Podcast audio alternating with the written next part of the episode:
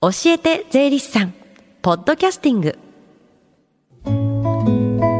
時刻は11時22分です。FM 横浜ラブリーで近藤沙耶香がお送りしています。教えて税理士さん。このコーナーでは毎週税理士さんをお迎えして私たちの生活から切っても切り離せない税金についてアドバイスをいただきます。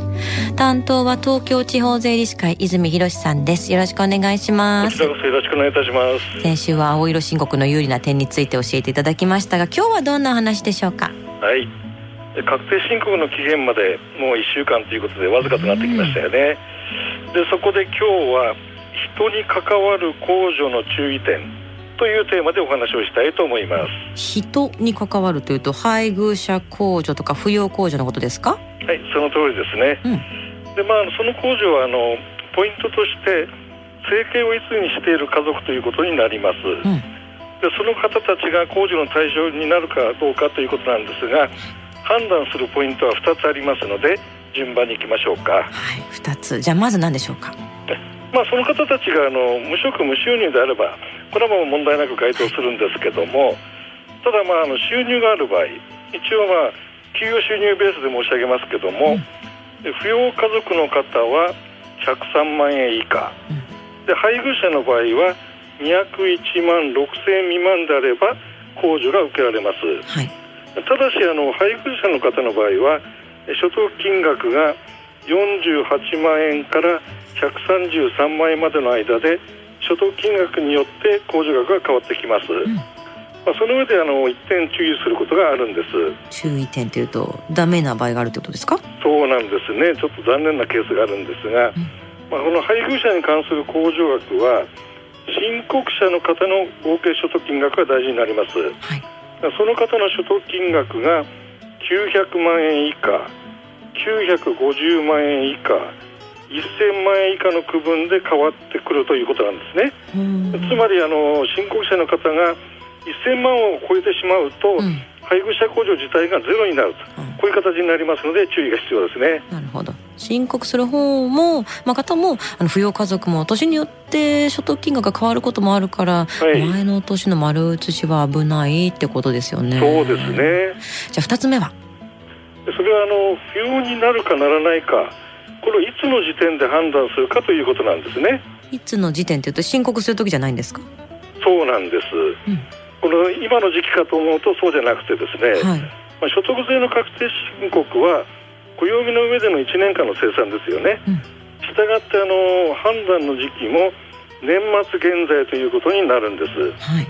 さらにあの配偶者控除とか扶養控除は年齢も関係しますのでその判断時期も年末ということになるんです。なるほど。確かに以前もあの年齢で控除額が変わるっていう話聞いたことがあります。あそのようなテーマはやったことあるかもしれませんね、うんうん、おさらいをしておきますと、まあ、大学生にあたる時期の特定扶養親族やお年寄りの方の控除額は一般の方より多くなるということですよね、はい、でまあ、あのお年寄りの方は一度その年齢に達すればこれはもうあの変わることないんですけども、うん特定扶養親族の方の場合は年齢関係しますのであの控除には始まりと終わりがあるということなんですよね、はい、その点をあの年には年を入れてくださいということなんです、はい、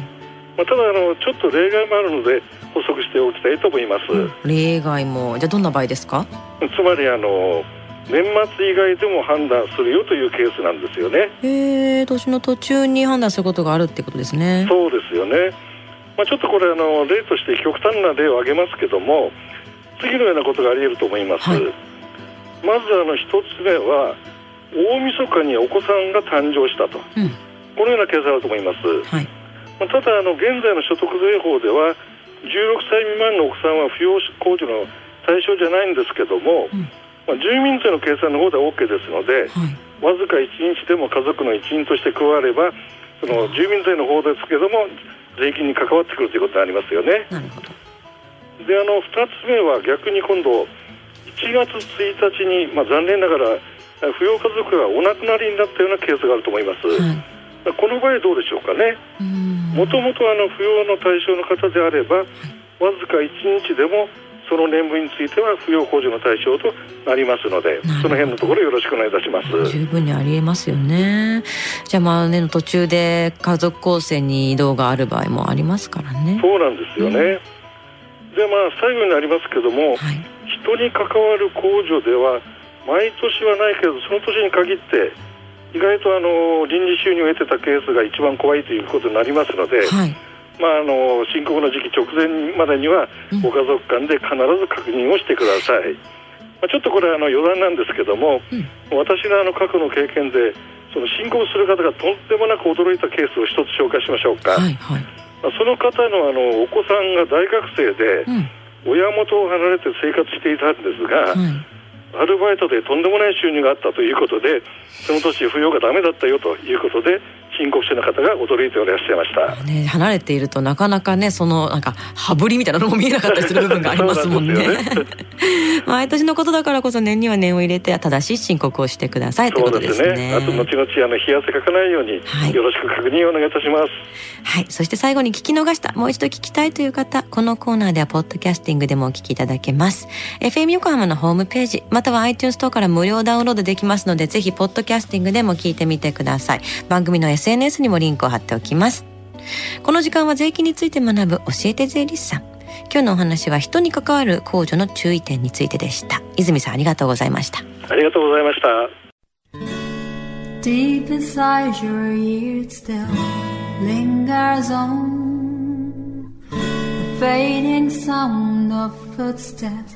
so clear to hear whenever I find you with empty beer bottles in your hand.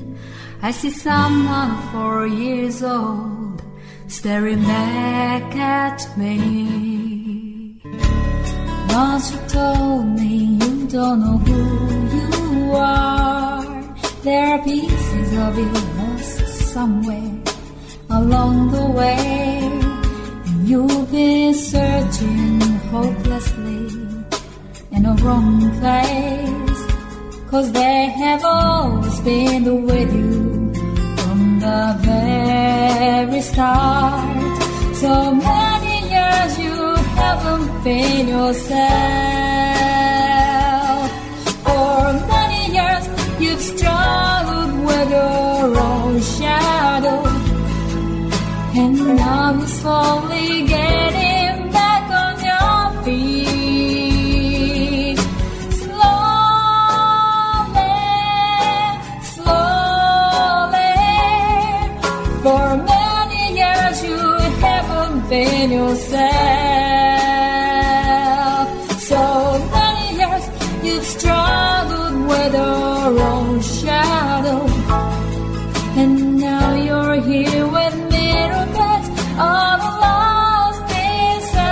other